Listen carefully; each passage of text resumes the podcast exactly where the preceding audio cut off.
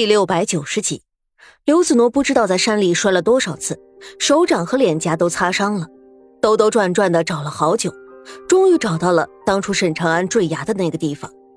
他沿着旁边的缓坡，小心翼翼的往下滑着，不小心踩滑了一块石头，直接跌落下去，终于满身是伤的站在了那个小小的土堆旁，都是新土，这就是郑长生为沈长安做的简单的墓地。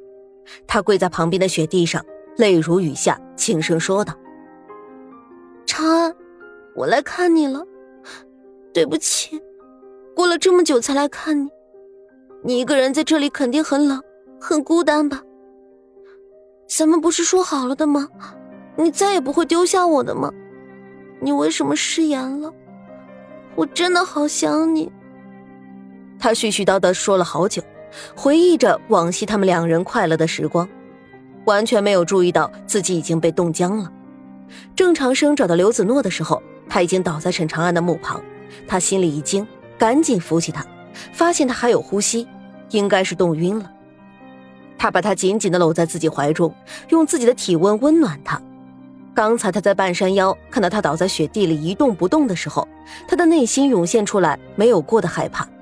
郑长生觉得越相处，他越离不开刘子诺了。他再也不想失去这个女人了，就算他的心中还惦念着别人，他也不在乎，只要他能在他的身边就好。摇摇晃晃中，刘子诺缓缓醒来，睁开眼睛一看，到处都是飘雪，他还在山里，有人背着他，正在缓缓的爬坡。长生，你怎么来了？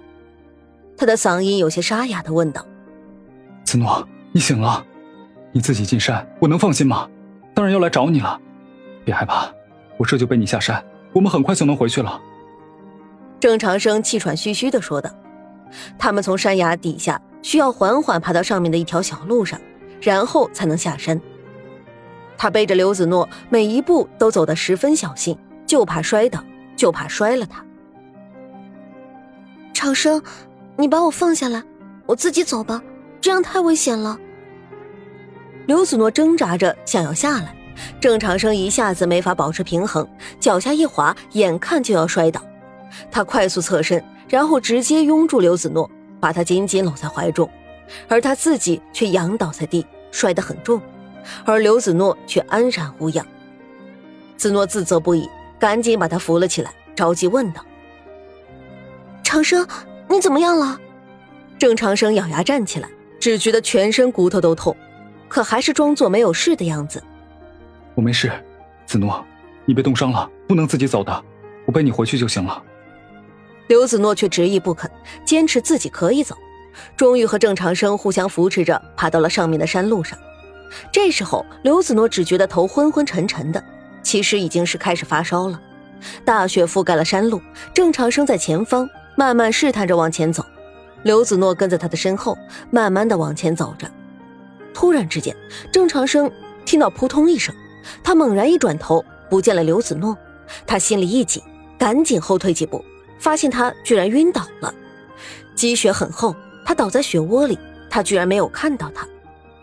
郑长生赶紧走过去，轻轻地拍着他的脸，刘子诺只是痛苦地哼哼了两声，连话都说不出来了，脸上带着不自然的潮红，一摸额头，滚烫滚烫的，他是发烧了。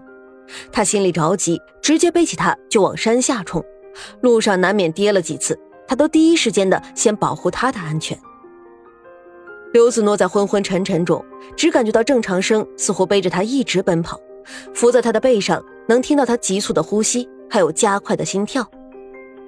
听到他一直在说：“子诺，你坚持住，我们这就下山了。”或许是高烧让他产生了幻觉。他感觉到似乎是沈长安在鼓励他，坚持住，子诺。郑长生背着刘子诺下山之后，立即就去找来大夫。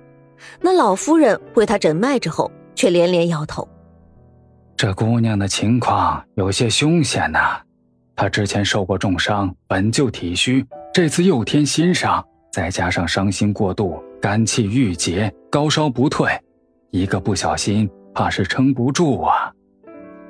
大夫，请您一定要救救他，不管用什么方法，请您一定要救救他。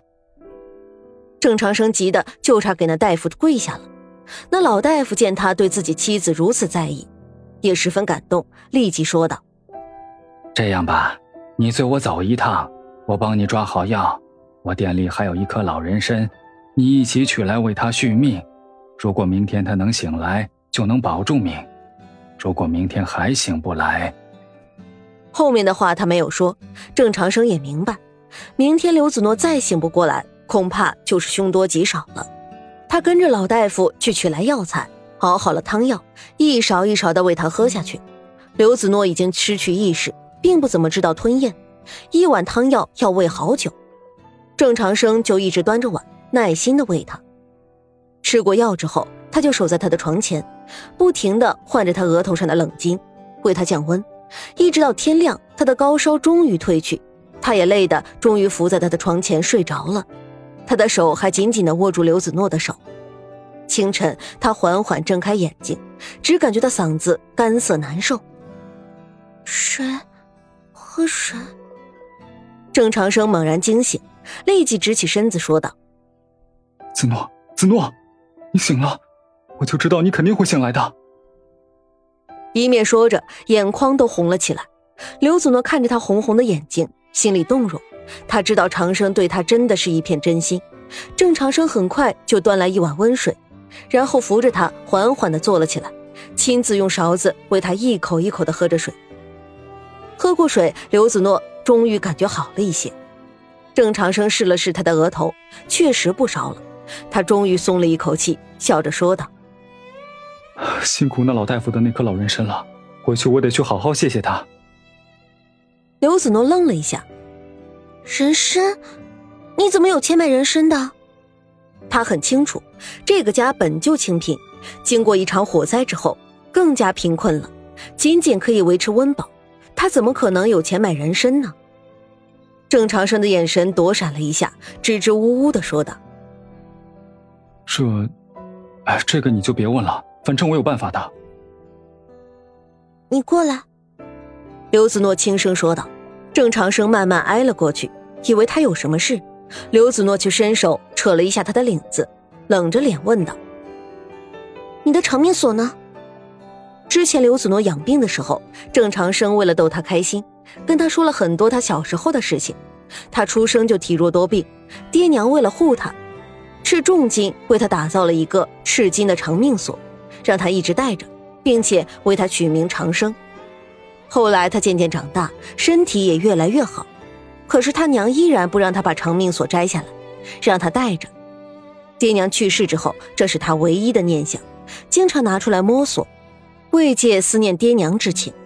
这长命锁是他最值钱的东西了，为了他却把长命锁给卖了。